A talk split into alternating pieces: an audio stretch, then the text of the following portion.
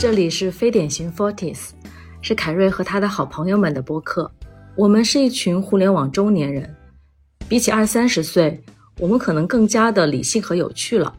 我们努力让世界永远是我们的游乐场，让我们一起穿越周期。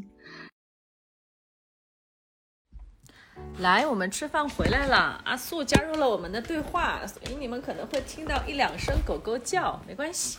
好，我觉得今天的最后一个话题呢是，呃，我们可以分享一下五年或者十年后大家理想的生活，呃，或者没有想好也可以说一下想法。嗯，好吧。其实这个问题我是有答案的，我私心定了这个话题。那你 对，先来，因为因为是这样的，就是其实我在疫情来的那一年，我觉得还是对我对我自己会有一些冲击吧，就是我会觉得，终极我希望的生活是过一个平淡的生活，而且以及我非常希望能够呃更多的去陪伴我妈妈。在疫情来之前，其实我跟她是有一个约定的，就是每年会带她有一个比较长途的旅行，一年国内，一年国外。这件事情应该从二零一二年开始，我就很有承诺的在执行，一直到了疫情来的这一年，执行了八年，被疫情全部打断。后面我就在想，那不然就真的做一个嗯四十岁到四十五岁之间退休的计划。所以我是知道我五年之后，也就差不多就是这个年纪了哈，就一定会过上退休生活。而退休生活的描述是什么呢？一定会去一个三四线或者再往下的一个小的城市，因为我不会再考虑到所谓的终极养老。我们说的终极养老是带医疗的哈，先不考虑到那么远的情况下，但我是可以去比较不发达城市的，然后过一个有院子的生活，这是确定的事情。呃，当然在这之前会完成环中国旅行，跟我妈一起。OK，我想提一个问题啊，首先这个是非常令人向往的确定，我觉得有一个确定的目标，应该是人生幸福感非常高的一件事儿。我想问一个问题，为什么你觉得一个有院子的二三线的城市的生活一定是你的理想？你是怎么样确定这个理想的？哦，这是一个好问题。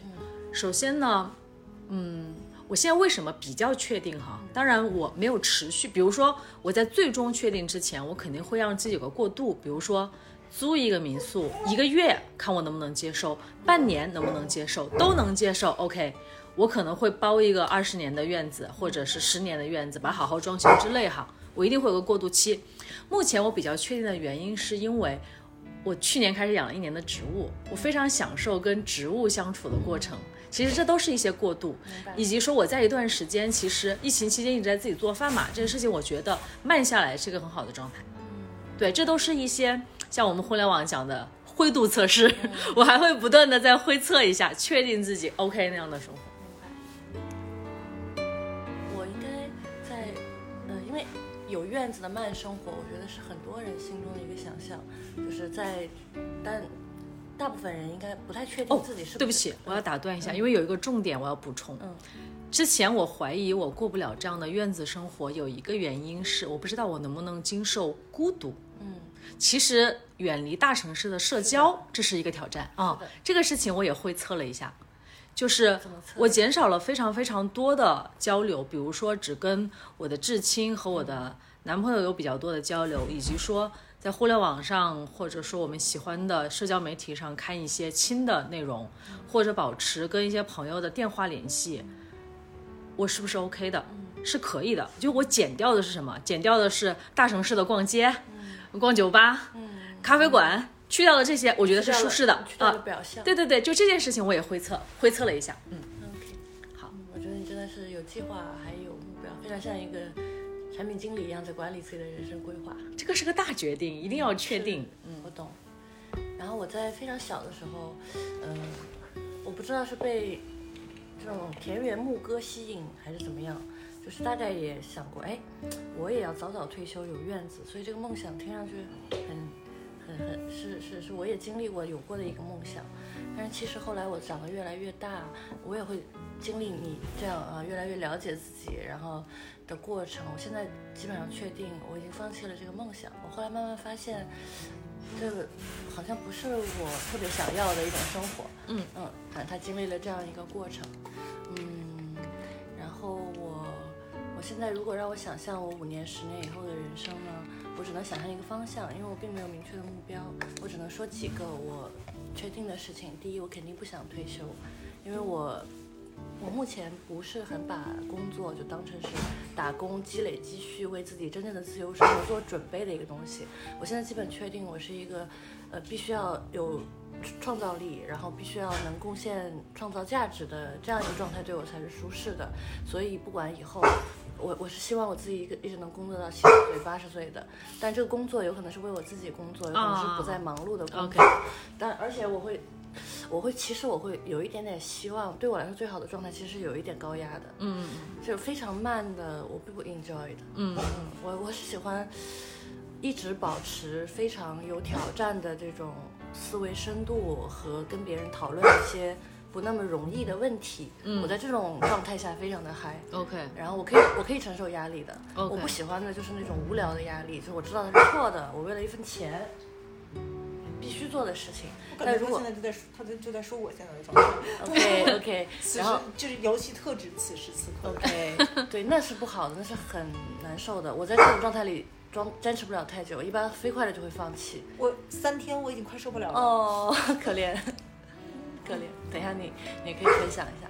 好，然后我肯定不希望自己是退休的。然后其次呢，呃，疫情对我一个很大的改变呢，我过去呃十几年的时间里，就是非常享受全球旅行，然后但是我没有辞职专门去全球旅行啊，我就是每年保持一到两次出国的这种节奏。就这种出国旅行呢，就好像在过去的十几年里，我自己心里是有一个世界地图的，我按自己的计划每次在延展，就像在开那个那个游戏里的话叫什么开心地图，它叫开荒，呃，对，开荒我自己是在在这个世界上在按自己的设想默默在开荒的。然后疫情改变了这一切。我以前或多或少有点觉得，虽然我一直生活在中国，我没有在海外工作过，我心里是觉得自己是个世界公民的，而且我也对这种变动非常的舒适。嗯，疫情改变了这一点，而且我确定了这种改变对我来说极其的痛苦。嗯，然后所以如果五到十年之后，我希望我在海外工作，嗯，嗯，最好在纽约。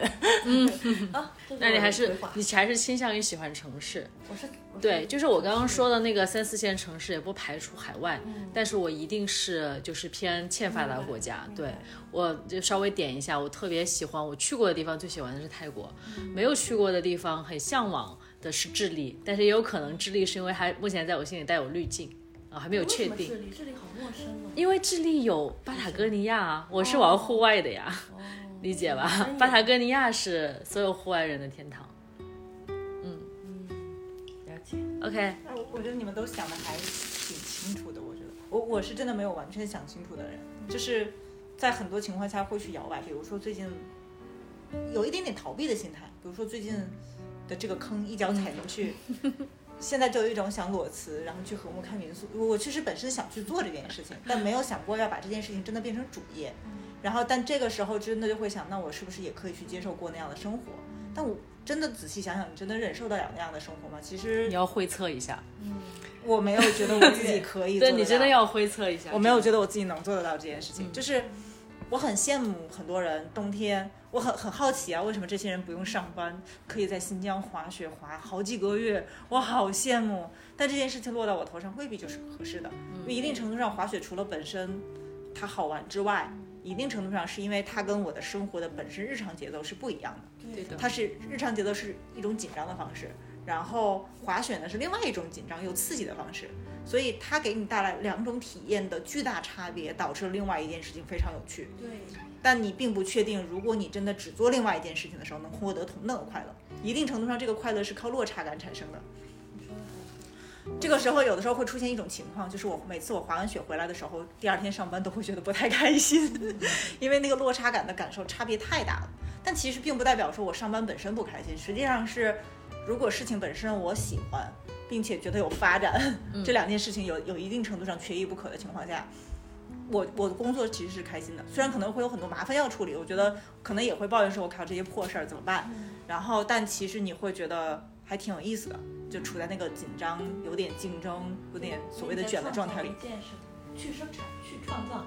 对对对，但如果是另外一种情况，你觉得枯燥无聊、没有兴趣，觉得发展前景不够好，这种情况下，我就会进进入到另外一个极端里，我觉得工作非常的无趣，就是感觉你还挺就是非常自我，不是挺自我，对对，就是他我我不是就是重视自己的感受。对我我是很比较重视重视自己的感受。嗯，我是非常感受型的我觉得在这一点上，我还是蛮羡慕你的。虽然我经常能够比较理性的把自己从过于重视别人的评价里面拉出来，嗯，但是这是要用力的。然后我很容易又会陷入到还是在意别人的感受的这个圈子里面。所以我跟左琳其实很大的区别是，我不太希望能够工作到 七十岁、八十岁。因为工作中的评价让你对，因为那会持续让我会得到一些评价。就是因为那些是我 care 的人，这个这个不包括网络上的评价，网络上的评价我可以完全不 care，因为那个人跟我毫无关系，而且我觉得我有判断是非的能力。但是工作中，尤其是他是你的上级、平级或者下级，他跟你是有联系的人，我会在意，所以我觉得我不太适合持续在组织里生活，这是一个原因。然后第二个原因是我总觉得，就是大厂打工它是一个老鼠赛道。什么叫老鼠赛？就是你终极没有沉淀下跟自己为自己所用的能力。举个个例子对，就就是举个例子，我最近非常深的感受。哎，没错，就是我很会打工，变成了一个打工者，没错没错熟练打工者。真的，我也没有顶级觉得打工者，简单来讲，说实话也不算顶级打工者，顶级打工者混得好，哎，没错，这个就是混得又不好，就是老鼠然后又没有沉淀，就是这个其实最难受的。我们那天不是算过账吗？你嗯你你一年扣完税就进进出出，其实没剩多少，时间还花掉了，对吧？因为对于很多人来讲，实话说，打工已经是赚钱效率最高的方式了。嗯这件事情我是算过的，因为我之前在北京做做民宿嘛，嗯然后算了，因为我我所有的周末时间都是搭出去了的，嗯然后呢。有的时候早上，因为我刚开始，尤其是启动期的时候，嗯早上的时候我要去刷墙，就是我要利用早上、我上班晚，利用早上那个空闲的时间，一大早起来去刷墙。那个其实是是有是有时间成本，你是没有算进去自己的时间成本在里面。嗯对对对我为了控成本嘛，是的，但其实你真的算下来一年赚的钱，你真的再去，就是你把所有的周末时间都搭出一年赚的钱，和你正常的工资收入去比，可能是比不上你的工资收入的效率的对，啊。其实，所以很多人对于很多人来讲，打工可能是唯一的赚钱效率最高的方式。是的，大多数人是这样对。我为什么能这样，以及说我要计划，就是过上所谓的半退休生活，还有一个逻辑是，你看我首先想的是节流，对吧？嗯，就是我先从大城市北上广深的生活换到了三四线城市，这里面是可以算的，或者极致说句实话。退就是最最极致，我妈都说，不然你回老家，房子都不用你出，对吧？我们家给我个房间，这个都是现成的。首先这个是前提，然后我才会具有这样的空间去做所有我自己沉淀的事情。自己沉淀的事情，其实我很羡慕那种，比如说我看一些，呃，比如说我现在不是做书法跟画画嘛，就是有一些画画的赛道里面，他可能能够去做一些网课。就这个网课，其实你看它的销售量，可能一个月一万多，但是他生活在大理，你你明白，他可能比我要幸福非常多。他在大理的生活，也许支出如果是按一个人算，我觉得五千块吧，你看他自己差不多吧。我们不说特别追求高的，但他卖课可能一万多，我觉得很快乐。对，而且那个东西是真的属于你的，我比较在意这种事情。嗯，对。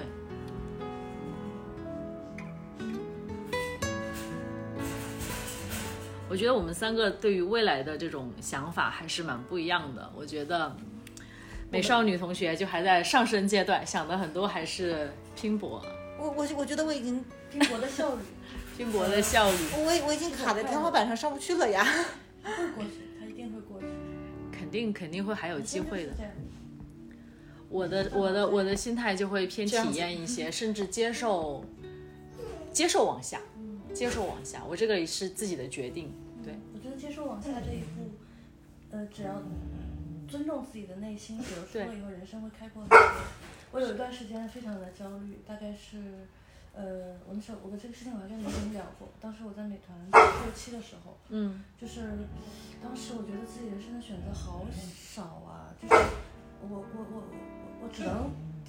只能去搏 VP 了吗，只能去搏 GM 了吗，我人生没有别的路了吗，因为好像听起来向下是一个不能接受的事情。是啊这，几年我们每年公司都比前几年，就每年都要上嘛，然后你只能被迫被挟裹在这个机器里，只能往前走了，往前也不是那么好走的，你也不是那么 enjoy 的。然后就觉得自己被困在那里了，不行，然后就很痛苦。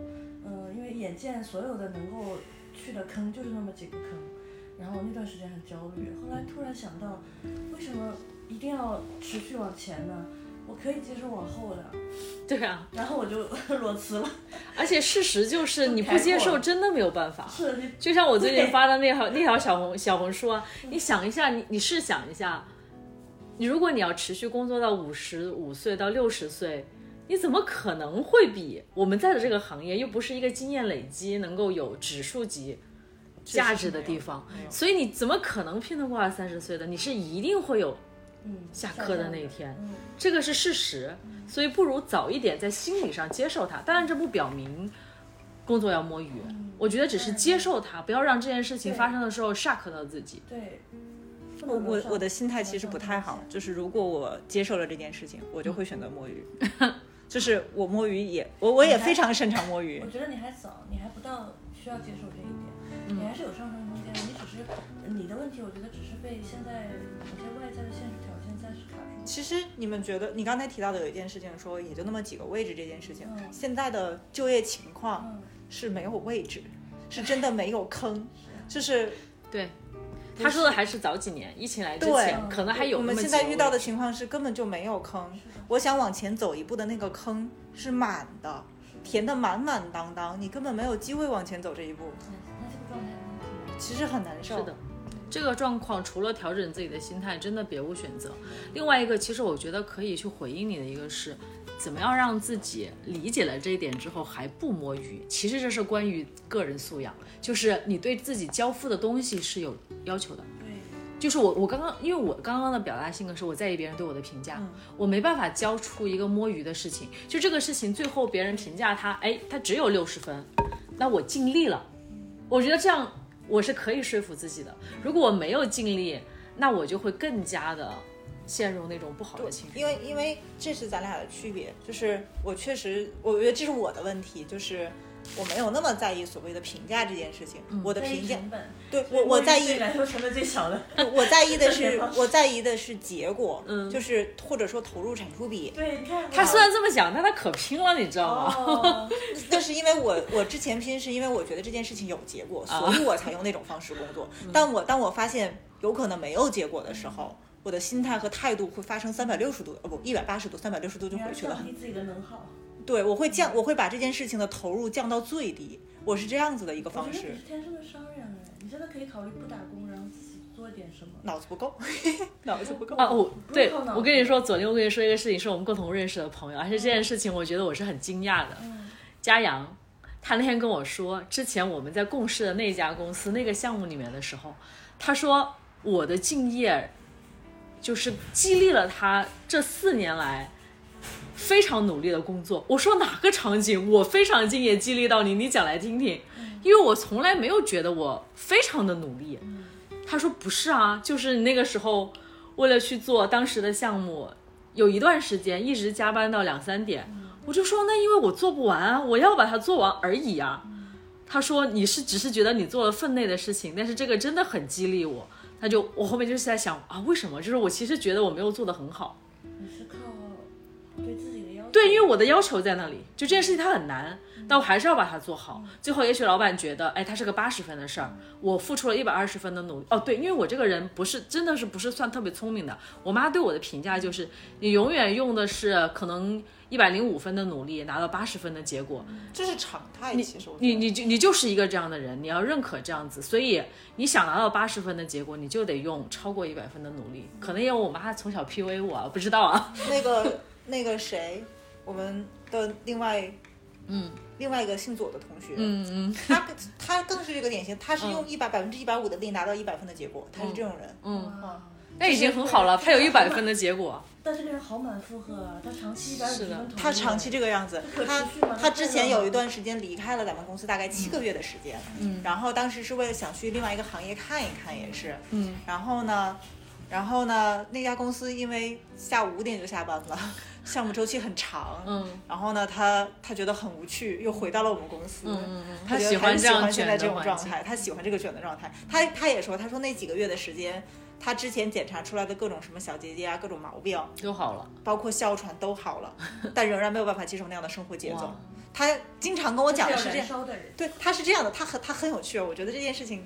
我我觉得他有一点点言行不太一致，他有的时候声称觉得自己会接受将来有一天一定会慢下来这件事情，这是他的声称，但他的行为是向相反的方向去的。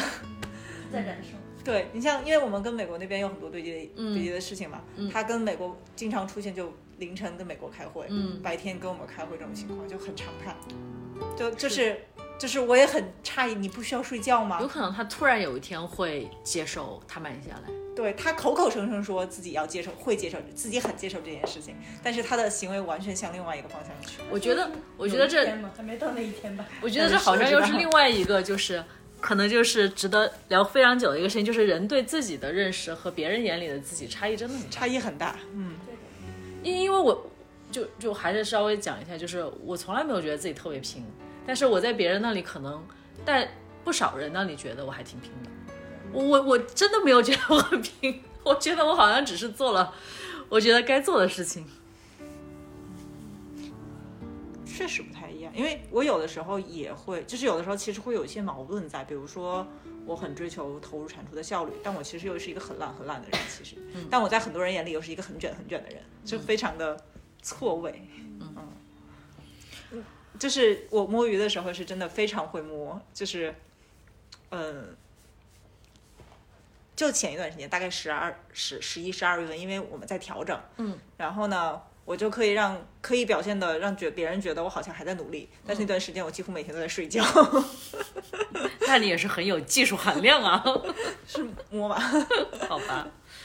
行吧，那我们今天就讨论到这里。我觉得今天话题其实也差了比较多，但整个来说，其实我是他们俩的共友，然后他们俩今天是第一次见面我觉得也非常有意思。就是我们可能从这个在大厂打工的状态开始，有聊了自己对呃比较好的怎么样调节自己目前的状态，走向更好的状状态和五年或者十年之后的预期的生活。我觉得就当它是一个开始吧，特别喜欢跟好久不见的朋友去 catch up 的这种状态。因为可以输出的效率会很高。是的，是的，是的，更新一下自己的生活，更新一下自己的见解。OK，那我们今天就聊到这里，大家一起说拜拜，拜拜。拜拜拜